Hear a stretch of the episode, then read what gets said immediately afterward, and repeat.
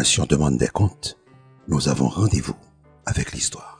Bonjour, nous allons parler créole aujourd'hui dans la danse des mots, ou plutôt nous allons parler du créole. Je disais, on va parler créole comme on dit, on va parler affaires ou on va parler musique. Non, on va parler en français et on va parler du créole pour voir un petit peu ce que c'est que cette langue et comment elle a pu évoluer aux Antilles, puisque c'est essentiellement du créole antillais que va nous parler aujourd'hui Hector Poulet. Hector Poulet, bonjour, merci beaucoup d'être avec nous. Bonjour à tout le monde. Vous êtes euh, guadeloupéen, je crois. Vous vivez à la Guadeloupe. Euh, vous êtes, vous avez été, vous êtes encore professeur. Euh, pas de français ni de créole, mais au départ, je crois, de, de sciences, de mathématiques. C'est bien cela? Au départ, j'ai été professeur de mathématiques. Maintenant, je suis à la retraite en tant que professeur de mathématiques. Oui, bien sûr. Mais vous avez encore une fibre enseignante qui peut vibrer. Et j'enseigne le créole là. Maintenant. Vous enseignez maintenant le créole. Mm. Alors, comme vous vous êtes beaucoup intéressé à ces questions-là, j'aimerais vous faire parler de la différence qu'il y a entre le créole d'aujourd'hui et le créole d'il y a, mettons, deux générations, hein, mettons 30, euh, 35 euh, ans. Euh, qu'est-ce qui a changé? Non pas tellement au niveau de la langue créole, mais au niveau de l'image qu'elle a. Parce que vous avez beaucoup travaillé, vous avez beaucoup œuvré, non pas peut-être pour qu'on parle plus le créole, mais qu'on le parle dans des situations différentes, dans des endroits différents et avec des contenus différents, puisque quand vous avez commencé à enseigner, il y avait peut-être une situation, disons, diglossique qui était forte. Alors ce mot de diglossie, c'est un mot savant, je m'excuse de l'utiliser, mais qu'est-ce que ça veut dire? En gros, hein, ça veut dire qu'il y a deux langues qui sont en concurrence, mais qui sont pas sur le même plan. Qu'il y a une langue qui est plus publique, et qui est donc plus valorisée, qui sert de façon beaucoup plus officielle, et puis qu'il y a une autre langue qui est tout aussi importante et parfois plus, mais qui est une langue de l'intime, une langue de la familiarité, une langue de la maison, et qui n'a pas vraiment de droit d'accès à l'espace public, d'une certaine façon. C'est-à-dire qu'elle est quand même cantonnée dans un endroit où elle est importante, mais il faut pas trop qu'elle se montre. Et puis, euh, s'il y a une cérémonie un petit peu officielle, s'il y a une situation officielle, elle restera dans la cuisine. Bon, c'est une image un petit peu facile, hein, mm. mais est-ce que, est-ce que je suis sur la bonne voie, Hector Poulet? C'est toujours vrai. Il y a toujours cette situation diglossique en Guadeloupe. On ne parle pas créole à n'importe qui et on ne parle pas créole n'importe où. Donc c'est toujours euh, cette situation, même s'il y a environ 35 ans, voilà, c'était la fin du reniement. Parce mhm. que du créole, il y a eu quatre reniements en tout. Alors, qu'est-ce que vous entendez par reniement du créole Et quels sont les quatre reniements? Je sens bien que là, il y a, une image presque évangélique derrière, et on, sent la culture biblique qui pointe son nez. Oui. Ben, au départ, le créole, ce n'est pas la langue des Noirs comme on s'imagine, c'est la langue des Blancs et des Noirs, c'est-à-dire le maître et l'esclave parlent créole.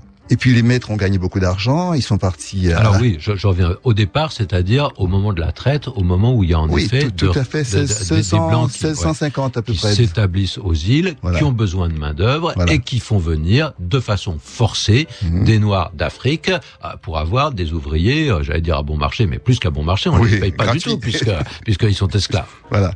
Donc euh, vers 1650, euh, entre 1650 et 1680 à peu près, euh, le temps qu'une génération s'enrichisse. Et à ce moment-là, les blancs, donc les maîtres, sont devenus riches. Ils sont partis à la cour. Et donc ils renient la langue créole qu'ils parlaient très bien. Ils disent ah non c'est pas notre langue, c'est la langue des, des noirs. Voilà. Après deuxième étape, les mulâtres deviennent des petits bourgeois. Et eux aussi, ils renient le créole. Ils disent ah non le créole. Qu'est-ce qu'on appelle les mulâtres? Alors, les mulâtres, ce sont les enfants qui sont nés de forcé également souvent euh, entre les maîtres et les esclaves. Mhm. C'est-à-dire un homme blanc, une femme noire. Une femme noire, le plus souvent. Oui. Ce qu'on appelle mulâtre du premier genre, parce que mulâtre deuxième genre, une femme blanche et un homme noir, c'était assez exceptionnel. Mhm. Et, donc, beaucoup plus euh, mal vu d'une certaine façon. Oui, mais de toute façon, les mulâtres sont mal vus. Si on les appelle mulâtres, c'est que ce sont des mulets. C'est-à-dire, ils sont ni chevaux, euh, ni, ni ânes. Donc le mot a toujours été légèrement péjoratif, a toujours ou même fortement péjoratif. Toujours été péjoratif et même par les vécu par les mulattes, ils n'aiment pas tellement le mot, même aujourd'hui encore. Le mot existe encore, il est encore très ah présent. Ah oui, oui, oui, aujourd'hui encore, on parle de mulâtre, mais euh, voilà, c'est toujours péjoratif. Donc les mulattes vont renier le créole à leur tour, et, et parce qu'ils sont devenus euh, petits bourgeois, ils sont devenus des fois euh, des, des, médecins ou euh, des, des, enfin bref, ils sont entrés en ville et donc ils sont plus dans les champs et donc c'est resté la langue des Noirs. c'est plus leur langue. Mhm.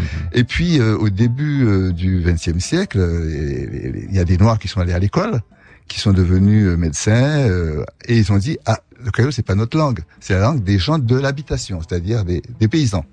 On dit les gens de l'habitation. Oui, mon habitation, oui. Ah, mon oui. habitation, ce sont les gens de, de la campagne. Et euh, ces gens d'habitation, ce sont des, des paysans, quoi, des campagnards. Donc, euh, dernier reniement, donc, et nous sommes arrivés jusqu'à ces années où même les gens de l'habitation disent ah non, le créole c'est trop, c'est trop mauvais, on veut pas que nos enfants parlent ça. Et c'est seulement à partir des années 70 qu'on commence à voir une petite renaissance du créole.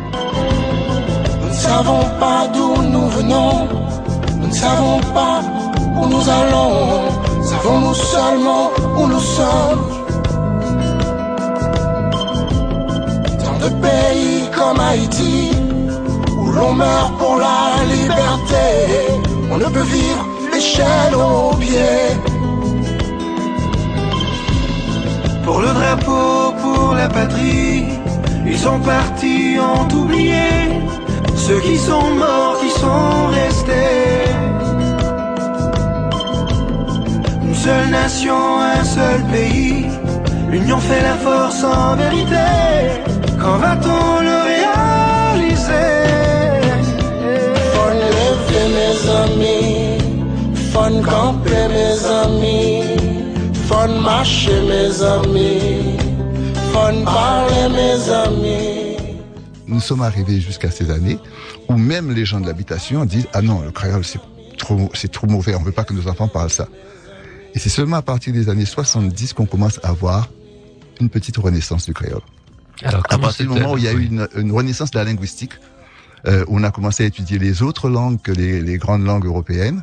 Où on s'est intéressé aux langues africaines et tout ça. À ce moment-là on a commencé à s'intéresser au créole et on a donné une autre image du créole. Parce que jusque-là, le créole est- n'était même pas considéré comme une langue. C'était un patois, c'était une façon de communiquer, mais il n'avait pas ce statut, on peut dire, cette position de langue, jusqu'à ce que peut-être des linguistes euh, ah, s'y intéressent et disent, bah oui, en effet, il y a, il y a toutes les, les- Jusque- toutes les, les conditions sont réunies pour qu'on parle d'une langue, même si c'est une langue jeune. Les créoles sont les langues Voilà. les plus jeunes du monde. jusqu'à ce que les linguistes viennent et disent qu'il n'y a pas de patois Ouais. et que toutes les langues parlées par les humains sont des langues. Oui. Et ça donne une autre, une autre image du créole qui, qui devenait une langue intéressante. Et on ne parle pas du créole d'ailleurs, on parle des créoles parce qu'il y en a plusieurs. Il y a des créoles à base lexicale française, ce, ce, ce, ce- dont nous parlons, qu'on parle en Haïti, en Guyane, en Guadeloupe, en Martinique, mais aussi à La Réunion, mais aussi un petit peu à Trinidad. Voilà. Avec même des, des créoles Louisiane, très différents, parce que le créole réunionnais euh, est très différent du créole antillais. Ce sont deux langues différentes. hein. Voilà. Mais Et même entre la Guyane et, et, et la Guadeloupe-Martinique, là, il y a de l'intercompréhension possible. oui, c'est beaucoup oui. plus proche. Voilà. La Réunion, c'est plus difficile. C'est plus Il y a difficile. des traits communs, bien entendu. L'intercompréhension n'est pas absolument spontanée. Ce n'est pas une donne de départ. Absolument, parce que les esclaves qui sont allés à la Réunion sont des esclaves de la- le côté euh, est de l'Afrique, alors que ceux qui sont allés aux Antilles sont du côté ouest. Donc c'est pas. Les langues d'origine n'étaient pas les mêmes, Voilà. de toute façon. Ouais. Donc euh, voilà. Et euh, mais on ne peut pas dire que le créole soit vraiment euh, devenu euh, une langue officielle. Avec euh, en 2002, je crois que c'est Langue qui était ministre de la Culture, et on a fait exister le CAPES créole. Et ça, ça a donné un véritable euh, renouveau pour le créole, parce que s'il y avait un CAPES créole, c'est que c'était une langue. Oui, alors euh, rappelez-nous ce que c'est que le capes créole. Attention, le c'est pas le capes- capester, le- c'est pas non. C'est pas un capester, CAPES, non, c'est un un- CAP Ouais. un- d'aptitude à l'enseignement Ouais, donc c'est un concours de recrutement Voilà, de profs. de, de Et l'éducation. qui a un statut tout à fait officiel. Et il y a un CAPES par discipline. Il y a un Par CAPES, discipline, euh, pas, tout, pas toujours. Le créole, par exemple, c'est pas un CAPES créole créole.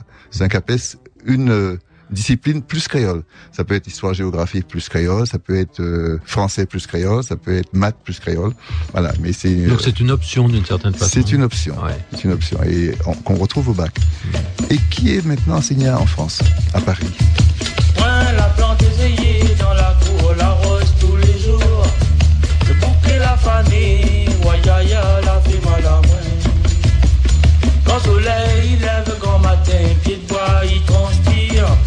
Larme, moi la VSC, à terre la pour fait tous pour ça. Larme, moi la VSC, à terre la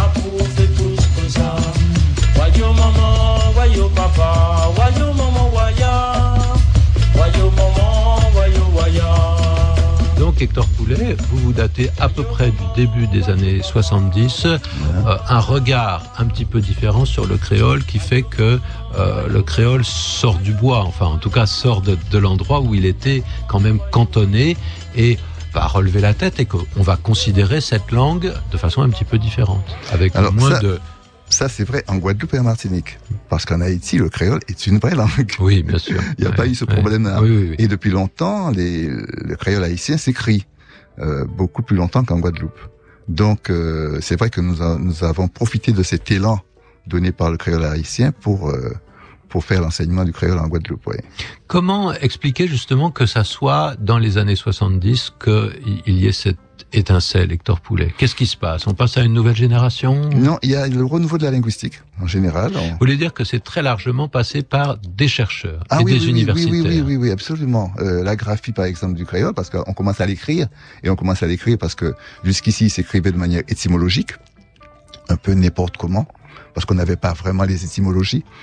Et, euh, et à partir des années 70, on commence à écrire toutes les langues qui ne s'écrivaient pas, on commence à les écrire de manière phonologique, c'est-à-dire d'après les phonèmes de la langue. Ouais. Vous pourriez nous donner un exemple justement d'un mot qui a eu deux orthographes, une orthographe plus étymologique, même si elle est douteuse, enfin douteuse, Oui. toute orthographe est douteuse au départ, hein, c'est arbitraire. Ouais, ouais. Et puis une orthographe qui euh, se souvient plus de la sonorité et qui est donc plus phonologique et donc plus spécifique du créole, avec moins un, lien bizarre avec un français fantasmatique, quoi. Oui, ben voilà. Par exemple, le mot couille. Un couille, c'est une demi-calebasse. C'est un récipient. Et ce mot est probablement d'origine tupi, c'est-à-dire euh, du, du, du Brésil. Parce qu'il y a beaucoup de mots d'origine amérindienne. Et le mot couille, donc, euh, on l'a pendant longtemps écrit C-O-U-I. Ben, il n'y avait aucune étymologie, puisqu'on ne savait même pas comment les, les Caraïbes eux-mêmes n'écrivaient pas. Donc, euh, on l'a écrit longtemps C-O-U-I, et puis aujourd'hui, c'est écrit K-W-I. Voilà, c'est euh, c'est un exemple, mais il y en a beaucoup, beaucoup euh, comme ça. Alors, il y a des mots qui sont censés être euh, venir du français, mais on sait pas trop. Euh, Camo, par exemple, on écrit K-A-M-O. Mais euh, Qu'est-ce que ça veut dire, camo alors, est-ce que c'est un mot d'origine africaine? Parce que j'ai trouvé un livre euh, avec les mots d'origine africaine où Camo, c'est une histoire. Euh, mais nous, euh, quelquefois, on interprète aussi. hein, c'est peut-être un quart de mot, parce que c'est euh, c'est juste une petite histoire brève. Ah oui, une histoire qu'on se raconte comme ça en passant. Voilà, une petite Ouais. phrase, un petit un camo, une histoire que- qui vient d'arriver, une nouvelle, une brève. En français, on dit une brève. Oui. Voilà. Donc, à partir du début des années 70, on commence à écrire bien davantage le créole euh, des Antilles françaises. Oui, on commence à l'école, au lycée, au, au collège, pas pas à l'école primaire. Maintenant, de plus en plus à l'école primaire, mais ça reste toujours une option. Mais Mhm. 90% de la population ne sait pas écrire créole Mhm. et donc ne sait pas le lire. Et donc nous sommes dans cette phase euh, d'alphabétisation, je dirais, de la population, parce qu'il y a quelques slogans qui apparaissent en créole, quelques journaux qui mettent des titres en créole, bon, euh, voilà, mais euh, ce n'est pas encore devenu une langue euh, de l'écrit, quoi. Nous sommes toujours dans une civilisation de l'oral. Alors vous, Hector Poulet, vous avez beaucoup œuvré pour faire entrer le créole à l'école. Euh, Dites-nous un petit peu quelle était la situation quand vous, vous avez commencé à enseigner. Alors, Et ça, je le répète, à enseigner les mathématiques. Hein. Voilà, euh, ça se passe en 77 euh, après la soufrière, quand nous sommes revenus euh, à Capesterre pour réoccuper les lieux, puisque euh, on nous avait tous expulsés de. Ah, Oui, alors rappelez, Oh, alors, rappelez-nous un petit peu. Le- peu soufrière, il y a eu une explosion. des- Éruption, donc. euh, pas une véritable oui, euh, éruption, mais explosion. oui. voilà. Mhm. c'est- c'était souvent des, des, des explosions phréatiques. Hein, euh, Oui. C'était juste de l'eau qui coulait et de la cendre. Mhm. Et donc, euh, par mesure de précaution, on a on a emmené toute la partie sud de la Basse-Terre en Grande Terre. Et donc les écoles fonctionnaient de travers, les gens étaient sous les tentes. Et à partir de janvier 77, on a vu qu'il y avait plus de danger, et donc nous revenons à Capesterre. Et à ce moment-là, nous avons une, une principale, une directrice, qui est euh, qui s'appelle Trinchewski et qui euh, qui est d'origine euh, polonaise et qui me dit mais je comprends pas. Et qui est elle- donc principal du collège où vous enseignez. voilà. Et qui, euh, une très grande blonde, très dynamique, et qui voit que tout le monde parle créole, et qui sait que je m'intéresse à... Je commençais à travailler sur un dictionnaire créole, justement. Mhm. Et elle me dit, mais tout le monde parle créole, les élèves parlent créole dans la cour, les profs parlent créole dans la salle des profs, mais dès que la cloche sonne, tout le monde parle français. Est-ce qu'on pourrait pas faire quelque chose pour les élèves en difficulté? Voilà, c'est la première à avoir eu cette idée, parce que j'avoue que nous, on se battait pas pour faire entrer le créole à l'école. On se battait pour reconnaître le créole, mais pas pour le faire entrer à l'école. Et c'est elle qui pose la question. Et elle me dit, est-ce que je pouvais pas constituer un groupe pour euh, voir comment c'est possible? Et donc, on va faire la première émission en février ou mars 77, et ça va déclencher la révolution, en quelque sorte. C'est-à-dire que les gens, euh, même les gens de la population, hein, étaient absolument contre comment on va mettre, faire parler créole à nos enfants à l'école, alors que c'était des cours de sursoutien, c'est-à-dire des cours d'élèves qui étaient vraiment en grande difficulté et uniquement pour les volontaires.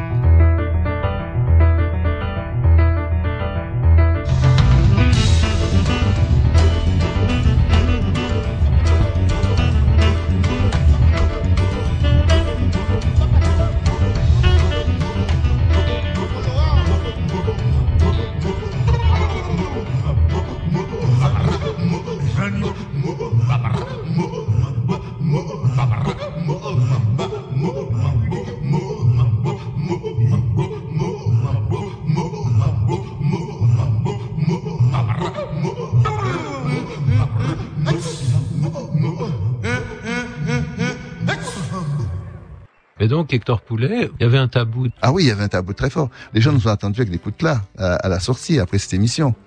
Quand ils ont vu cette émission à la radio qui a, duré six minutes en tout. les gens dit quoi Créole à l'école, mais c'est pas possible. Mais ces gens-là, ces gens-là qui, qui proposent ça, ils parlent français à leurs chiens. Voilà. Ça veut dire que l'idée du créole dévalorisait les contenus de ce qu'on pouvait apprendre à l'école. On considérait que pour que l'enseignement ait une certaine valeur, il fallait qu'il soit fait en français. Non seulement dévaloriser l'idée euh, de, l'enseignement, mais de l'enseignant. Oui. À partir du moment où euh, Madame Telchid et moi nous avons commencé à enseigner en créole, nous avons été conseillés comme des sous-profs. Mm-hmm. On ne faisait que 6 heures de créole sous les 21. Comme si celui qui enseignait en créole faisait ça parce qu'il n'était pas capable de le faire en français. Exactement, comme si euh, c'était pas possible pour lui de et qu'il cherchait cette solution parce qu'il n'était pas très à l'aise dans sa discipline. Hmm. Du coup, on nous a envoyé des inspecteurs Et comment ça s'est passé avec les inspecteurs? Ben, Les inspecteurs, euh, ils ont, ils ont été. D'abord, on, nous a, on nous a envoyé des inspecteurs. Euh, il y a eu trois inspecteurs qui sont venus voir ce qu'on faisait. Les inspecteurs de l'enseignement, donc, qui sont censés faire les programmes, évaluer les profs. Un inspecteur général, un inspecteur départemental et un inspecteur régional. Oui, ah, vous sont venus toute la gamme là pour voir euh, ce qu'on faisait. Oui. Et quand ils ont vu que ce qu'on faisait, c'était tout à fait pédagogique, que les enfants en tiraient beaucoup d'intérêt et que la classe était très animée mais très vivante, ils nous ont donné l'autorisation à enseigner en mmh. créole. Et on arrive en 82 et à ce moment-là, c'est euh, c'est les années Mitterrand et là, on va avoir un recteur antillais pour la première fois. 82, c'est la première fois que le recteur donc de, de l'académie la, l'académie Antille-Guyane est antillais lui-même. Et antillais. C'est ah Berthem Juminer, c'est un grand mm. professeur d'université de la fac de médecine qui a écrit beaucoup de choses et qui, qui a été nommé euh, par euh, l'équipe Mitterrand mm-hmm. recteur des Antilles. Et donc lui, il nous dit faites ça, faites-moi un rapport tous les trois mois de ce que vous faites et euh, voilà et c'est tout. Donc ça, ça, vous avez changé de vitesse à ce moment-là. oui, oui, on, avait, on avait l'autorisation de le faire dans un collège, hein, ah un seul collège. Donc c'était toujours quelque chose d'un peu expérimental ah pour voir si ensuite ça ah, pourrait être généralisé. mais c'était sur un petit échantillon. On est en, en 82. C'est incroyable. Et, hein. euh, le CAPESCAL va être euh, reconnu en 2002. Ouais. Euh, donc il y a toute une période où on va nous tolérer, mhm. où on va être on va, beaucoup de gens vont tenter de nous déstabiliser, ça va aller au conseil général, enfin ça sera toute une histoire. Et à partir de 86, on va nous autoriser à mettre la note de créole sous les, sous les livrets d'élèves. Euh, entre, donc, euh, près de dix ans après, on a l'autorisation de mettre la note euh, de créole. Mais je me rappellerai toujours cette anecdote que je cite quelquefois. J'avais voulu que les élèves de créole, ils étaient une trentaine, euh, souhaitent la bonne année à leur prof en créole. Et donc mettre des petits mots euh, à leur prof préféré en créole. Donc on avait rédigé des cartes de bonne année et on avait mis ça dans les... Et chaque élève était allé mettre dans la, boîte euh, du prof. Et comme ils n'avaient pas le droit d'entrer, c'est moi qui étais allé distribuer, ils m'avaient marqué pour qui le mettre. Et on attendait que les profs fassent un commentaire, qui, qui au moins l'élève qui lui avait souhaité la bonne année en créole. Aucun prof, aucun, hmm. n'a n'a remercié l'élève qui a écrit une note en créole. Aucun. Il n'y en a pas un qui ait dit oui, j'ai reçu ses, ses, vœux en créole, etc. Rien. Tout le monde a fait l'ignorant. Et on, est à ce moment-là en 86. Oui, c'est que le tabou était encore là, ah extrêmement fort. Très fort. Ouais. Ça a changé beaucoup depuis 86, vous avez l'impression? Eh bien, il y a eu le dictionnaire créole, euh, ça a beaucoup changé. Il faut dire aussi que le créole est très souvent associé à, au mouvement nationaliste. Mhm. indépendantistes. Euh, tous les syndicats indépendantistes ou nationalistes euh, faisaient des discours en créole. On avait abandonné l'idée de faire des, des, des conférences euh, syndicales en français. Donc euh, c'était très connoté euh, indépendantiste. Donc Et- ça politisait beaucoup euh, Voilà. cet enjeu de Voilà, langue. Voilà, c'était très politisé et, euh, et donc nous qui ne voulions pas justement que ce soit politisé, on avait beaucoup de mal à nous trouver entre le marteau et l'enclume. Oui, parce que le fait d'enseigner en créole, euh, ça vous donnait une image subversive dès le début. On se disait, oh là là, qu'est-ce qu'il va dire? Est-ce que euh, il va enseigner les mathématiques, l'histoire, le français? Enfin, le français non, mais euh, je sais pas, les sciences naturelles, la biologie, etc. Ou bien est-ce qu'il va faire passer un message politique, un message indépendantiste Il semble que dans le fait que d'adopter simplement cette langue, c'était presque implicite, quoi. Oui, euh, c'est-à-dire que du côté des, des départementalistes, on était considérés comme des indépendantistes, et du côté des indépendantistes, nous étions considérés comme des, des gens qui utilisions le créole pour servir de bonne aux Français. Voilà. On utilisait le créole pour apprendre le français. Parce que les cours de créole, c'était les cours de créole. J'avais six heures de créole, Mhm. mais je ne faisais pas de créole quand je faisais des mathématiques. Mm. C'était absolument interdit, et puis euh, même euh, déontologiquement, c'était pas... On pouvait pas enseigner le créole pendant, pendant les heures de maths. Et, et, et jamais on ne faisait passer de message en créole. Oui. On a fait les fables de La Fontaine en créole, on a fait des choses comme ça, réciter des poèmes en créole, faire des enquêtes sur les proverbes créoles, mais jamais euh, passer de, de messages euh, idéologiques. Donc nous étions vraiment entre le marteau et l'enclume. Les indépendantistes nous reniaient. Et les, les départementalistes euh, nous, nous, ne voulaient pas de nous non plus. Donc on a eu pendant comme ça une vingtaine d'années à nous battre tous les tous les ans pour avoir des élèves inscrits parce qu'il fallait que les élèves aillent- s'inscrire auprès d'un surveillant. Le surveillant mettait les inscriptions à la poubelle et à la rentrée on disait non non il y a personne d'inscrit. Et heureusement qu'on demandait aux élèves de nous donner le double. Le double, oui. Et donc on disait si si il y a du monde inscrit voilà. Et tous les ans c'est vrai que des fois j'étais découragé et s'il n'y avait pas eu Madame Telchid euh, c'est vrai que j'aurais souvent abandonné parce que tous les ans je lui disais oh, non remets pas ça on laisse tomber. Parce que ça fait très longtemps donc qu'il y a eu ce domino, cette équipe que vous formez avec Sylviane Telchi. Oui, oui, oui, très, très longtemps. Oui. Dès, dès le départ, quand Madame Trinchevski m'avait demandé de faire une équipe, on avait fait une équipe. Et il y a Et quelques Sylviane Telchid, elle était dès le départ, elle était enseignante dans le même collège que vous? Dans le même collège que moi. C'était Mhm. euh, et c'est c'est la seule qui soit restée. Les autres ont, ont laissé et, euh, et nous ont. Ils ont continué à faire des cours de créole, mais sans le faire officiellement.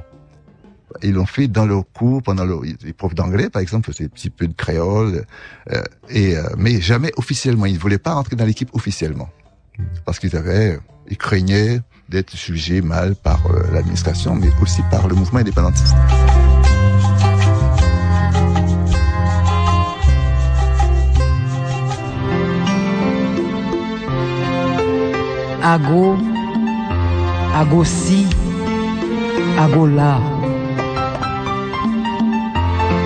Yahweh, grâce et miséricorde pour cette terre. Yahweh, grâce et miséricorde pour vos enfants. Dans son Congo, dans son Nago, dans son. Où êtes-vous? Ce triangle qui pourtant assiste nos défaites. Bois Caïman, la ville au camp, Combi d'Haïti, réveillez-vous. Division Petro, Radar, Ibo, où êtes-vous? Peuple, faites parler la Soto, faites chanter la Soto, pour que nos cris percent les ténèbres. Vodou Djerou, Aya Afrique Guinée. Où êtes-vous? Nous vous offrons nos pleurs comme parfum enivrant. Nous vous offrons nos cœurs meurtris comme temple sacré. Nous vous offrons Haïti. Haïti. Haïti comme vervet. Toute classe fait masse Riche, pauvre, noir, milate Ma parlé à toute classe Si c'est vrai nous c'est premier peuple noir Yo dit qui libéré? Pour qui ça jodi a Nous gen difficulté pour n'entendre Boukman, Toussaint, Dessalines, réveillez-vous. Votre terre, vos lacous, vos enfants une fois encore besoin de vous. Anakaona, découvrez l'île. Redécouvrez ce coin du monde. Ago, ago, ago. Nous sommes en agonie. Nous n'en pouvons plus. Yahweh, grâce miséricorde pour vos enfants. Yahweh, et miséricorde pour cette terre. Des blessures cicatrisées en douleur. Des pleurs séchés en plaie. Un pays qui s'éteint à petit feu. Des hommes qui ruminent ce fiel.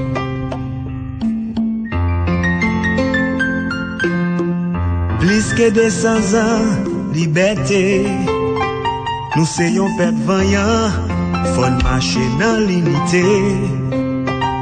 Reconstruire Haïti chérie, qui te perle des Antilles. Pour faire fierté pays, c'est nous toutes qui pour inin. Papa Legba, n'est grand chemin. Ouvrez-nous la porte vers la liberté. Belle Azulie, belle maîtresse, belle déesse. Passez vos foulards de soie sur ce pays. Papa au bout, nèg la guerre, nèg en combattez pour Haïti. Marassa Jumomio, dosa, travaillez pour nous. Agaou, l'Eglesou, Kafou, Bossou, Habitation, défendez ce pays. Achassou Boko, Papa Dambala, Nèg Lumière, lumière pour les habitants d'Haïti. Agweta Oyo, Nèg Lamé, Simbi Nandlo, maîtresse la sirène. En eaux, lavez ce sang noir dans ce pays. Cousin Zaka, Mouché Pierre, Nèg la terre. Travaillez la terre d'Haïti. Kedenibo, Baron Lacroix, aux Grande Brigitte, Gade Cimetière. Faites revivre les vrais hommes d'Haïti. Tous les saints, les anges, les morts, Samba Weyo, venez secourir Haïti dans ce périlleux passage. Non, Haïti pas mourir. Un jour, une nouvelle lune, un soleil éclatant, une nouvelle terre, et là, notre perle des Antilles. Nous crierons tous en frères, Aïe Bobo, Amen, Aleluia.